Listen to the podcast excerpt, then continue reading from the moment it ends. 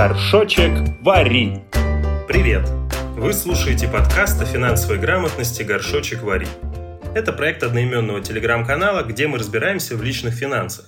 Как мы на самом деле зарабатываем, тратим, сберегаем и инвестируем наши деньги, и что нам в этом мешает, а что помогает.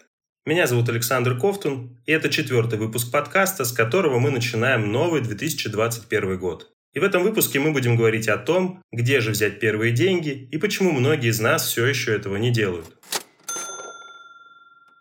Прошлый выпуск мы закончили на совсем не риторическом вопросе.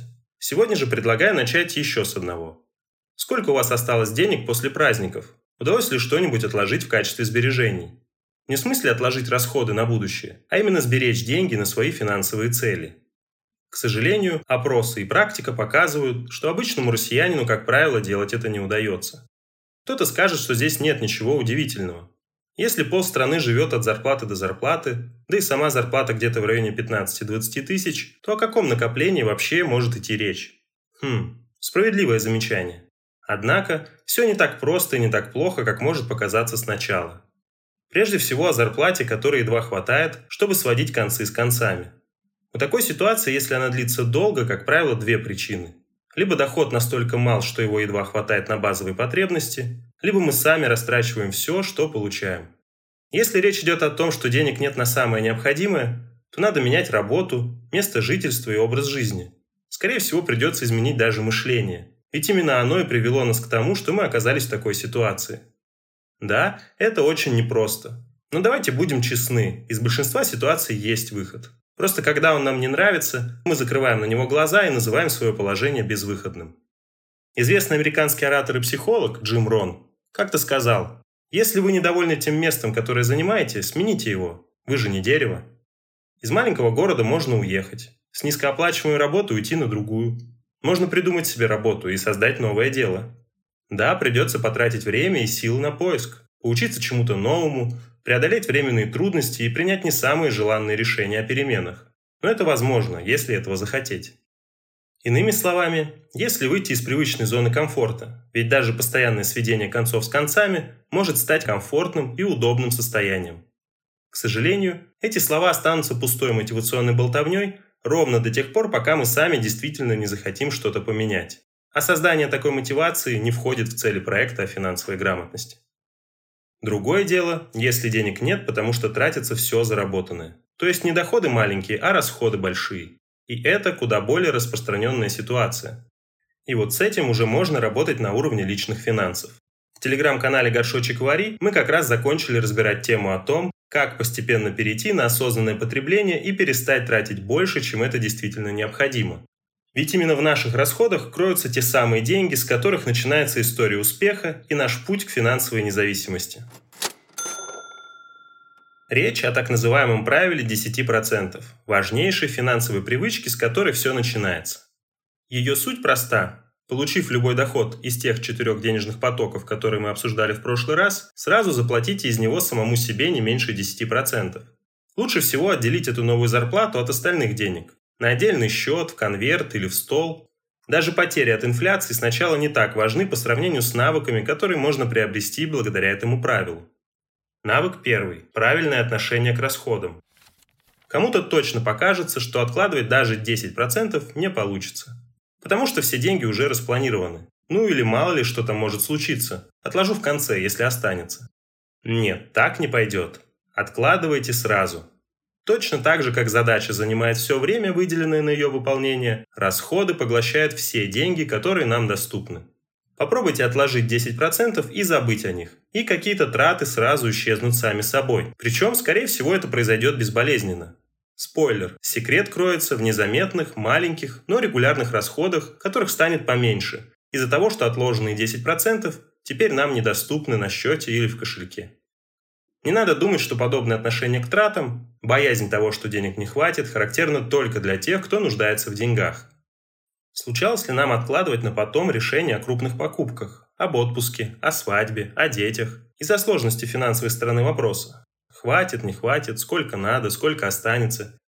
Парадоксально, но страх недостатка денег подталкивает нас к увеличению расходов. Поэтому стоит разок преодолеть себя и начать откладывать минимум десятую часть, а спустя пару-тройку месяцев посмотреть, так ли уж сильно изменилась наша жизнь на оставшиеся 90%. Навык второй. Регулярность побеждает удачливость. Даже если откладываем по 500 рублей за один раз, это надо делать. Не стоит думать, что откладывать нужно сразу и много. Круто, конечно, если у нас есть такая возможность, но все-таки важнее всего постоянство.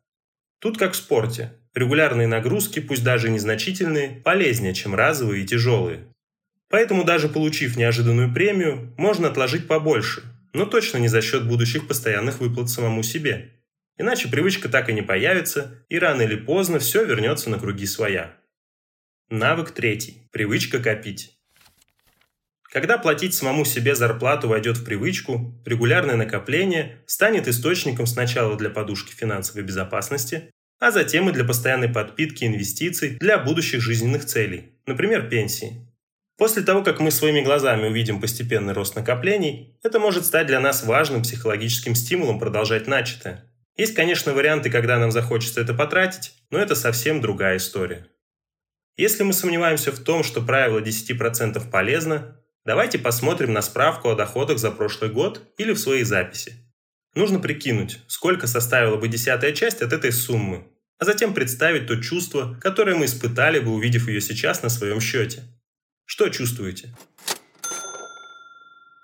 Тем не менее, иногда мы мечтаем совсем о других суммах. И даже 15 или 30% от дохода не отвечает нашим ожиданиям от личных сбережений. Кажется, что надо начинать с более внушительных сумм и размеров, а мелочь типа 500 или 1000 рублей в месяц, а у кого-то 10-15 тысяч, так и останется мелочью. Разве не странно, что мы никак не можем начать с меньшего, но хотим сделать больше?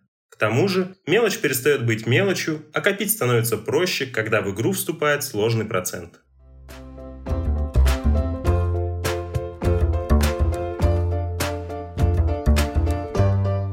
Однажды Альберта Эйнштейна спросили о том, что является самой могущественной силой во Вселенной. Он тут же ответил – сложные проценты. А Уоррен Баффет, которого мы не узнали во втором выпуске, дал тот же ответ на вопрос о факторе, определившем его успех. Скорее всего, эти умные люди, да и не только они, не зря так отзываются о сложном проценте. Но как это работает и где связь со сбережениями? Давайте вместе разберемся в том, как сложный процент делает нашу жизнь проще. Основная психологическая сложность небольших накоплений по 10%, например, по 100, 500 или даже по 1000 рублей в месяц, заключается в том, что мы воспринимаем эти деньги как маленькие и незначительные. Если откладывать десятую часть дохода, то понадобится где-то 10 месяцев на то, чтобы накопить сумму, равную целому доходу.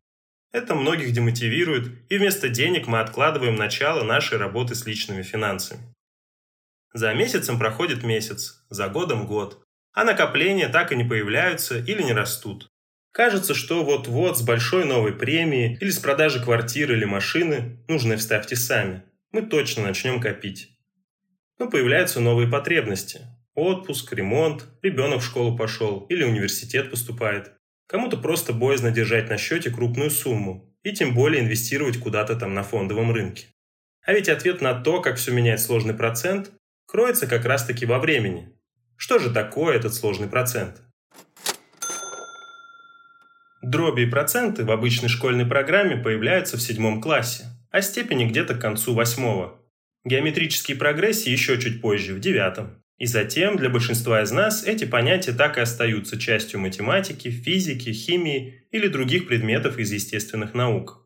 К сожалению, редко какому учителю удается сделать их предметом из реальной жизни, той, что ждет нас после выпускного и университетской скамьи. А стоило бы. Если сразу перейти к деньгам, то обычный простой процент, известный нам с 12-14 лет, работает так. За год 1000 рублей, вложенные, например, в депозит по ставке 10% годовых, принесет прибыль в размере 100 рублей. За 2 года 200, за 3 – 300 и так далее. Чтобы подсчитать размер полученных процентов, нужно умножить сумму вложения на ставку процента, начисляемого за период времени, и еще умножить на количество таких периодов. Все просто, поэтому и процент простой. А еще он подразумевает, что полученную прибыль мы полностью забираем себе. Сдаем квартиру и на полученные деньги покупаем продукты или копим на отпуск. Кладем деньги в банк на обычный депозит без капитализации процентов. То есть на такой депозит, когда полученные за период проценты, банк выплачивает нам, а не добавляет к сумме депозита. В общем, все полученное тратится, а источник для нового дохода в будущем не создается. Сложный процент – немного другая история. Здесь полученный доход всегда добавляется к первоначальным вложениям. Та самая вложенная 1000 рублей за первый год все так же принесет нам новых 100 рублей. Но вот за второй год 10% годовых будут начисляться уже не на первоначальную 1000, а на 1100. Поэтому мы заработаем 221 рубль, а не 200, как при простом проценте. Чтобы подсчитать количество денег на конец какого-то периода времени, надо сложить единицу и ставку сложного процента, возвести полученную сумму в степень, равную количеству периодов, и затем умножить на первоначальное вложение. В нашем примере получится, что к концу третьего года у нас будет уже 1331 рубль, что принесет нам на 2% больше, чем в случае с простым процентом. Да, поначалу разница будет незначительной, но дальше начнется волшебство, не иначе. С каждым новым годом разница в сбережениях по сложному и простому проценту будет расти. И расти она будет в геометрической прогрессии. То есть чем дальше, тем сильнее. Через 10 лет накопления по сложному проценту будут на треть больше, чем по простому. Через 20 лет на 124%. Через 30 на 336, а к 40 годам разница составит космические 805%. Все это для примера со ставкой 10% годовых, конечно же. 10, 20, 30 лет кажется, что это очень долго. Но давайте вспомним о пенсии. Мне, например, до нее по сегодняшним меркам еще 35 лет. Если вы моложе, то и того дольше. Разве не идеальный случай, ведь на таком горизонте разница будет заметна даже для сбережений по 1000 рублей в месяц. Да и тем, у кого в запасе есть от 5-7 лет и больше, сложный процент тоже значительно упростит жизнь. К тому же и регулярные накопления внесут свой вклад, так как сумма будет расти не только за счет полученных доходов, но и благодаря новым вложениям. Идея сложного процента воплощается в жизнь тогда, когда мы используем полученные доходы для повторного инвестирования. Получив прибавку в зарплате, в первую очередь увеличиваем не потребление, а сбережение инвестиции в себя, в образование, квалификацию и в свое будущее. На большую часть доходов от своего дела расширяем бизнес, пока это возможно и доступно, а не покупаем новенькую машину. Инвестиционные доходы в виде дивидендов по акциям, купонов по облигациям или прибыли от продажи реинвестируем. То есть приобретаем новые активы, а не выводим их на текущие нужды. Ну или, наконец, ищем и выбираем депозиты с капитализацией, а не без. В результате регулярные сбережения вместе со сложным процентом становятся главной причиной устойчивого финансового благополучия и желанной независимости. Как и в случае с рельефным прессом или подтянутой фигурой, именно маленькие и почти незаметные, но постоянные действия в итоге приносят заметный и долгожданный результат. Еще раз. Небольшие, но регулярные, а не разовые и значительные. Ведь последние в спорте могут привести к травмам, а в денежных вопросах могут так никогда с нами и не случиться. Длительные и, на первый взгляд, психологически некомфортные сроки, наоборот, послужат допингом и стероидом для личных финансов. В общем, если вы ждали знака, вот он. За окном январь, первый месяц Нового года. Самое время, чтобы сделать первый, а может быть очередной платеж самому себе хотя бы в размере 10%. Но не факт, что это самое время для того, чтобы сразу их инвестировать, пусть даже и под сложный процент. Прежде чем позволить деньгам делать новые деньги, стоит убедиться, что это будет безопасно, своевременно и что это вообще будет. Ведь жизнь не была бы такой интересной, если бы в ней не было правил и исключений из них, запретов и способов их нарушить. Так и в личных финансах. Чтобы спать спокойно, занимаясь регулярными сбережениями, Лучше всего иметь не ортопедическую подушку с эффектом памяти, а особую финансовую, с которой любые сны становятся приятнее и глубже. На этот счет у правила 10% есть свои собственные условия и возможности их обойти, о чем мы поговорим в следующем выпуске. Поэтому откладывайте деньги, но не откладывайте прослушивание нашего подкаста. На этом на сегодня все. Подписывайтесь, пересылайте друзьям, пишите комментарии и обратную связь. Так я смогу понять, что делаю что-то важное и полезное. Спасибо, что варитесь в горшочке. Еще услышимся.